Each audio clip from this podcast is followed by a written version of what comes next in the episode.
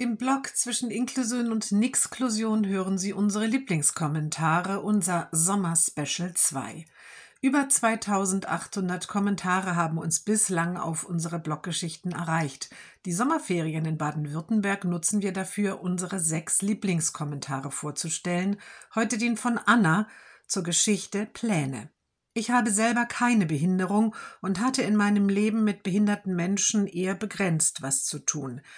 Ich wusste, dass diese diskriminiert werden, aber seitdem ich diesen Blog entdeckt habe, bin ich echt ins Staunen gekommen. Wie kann es sein, dass so viele Rechte, die für Nichtbehinderte als selbstverständlich gelten, für behinderte Menschen so selbstverständlich getreten werden? Danke für euren Blog.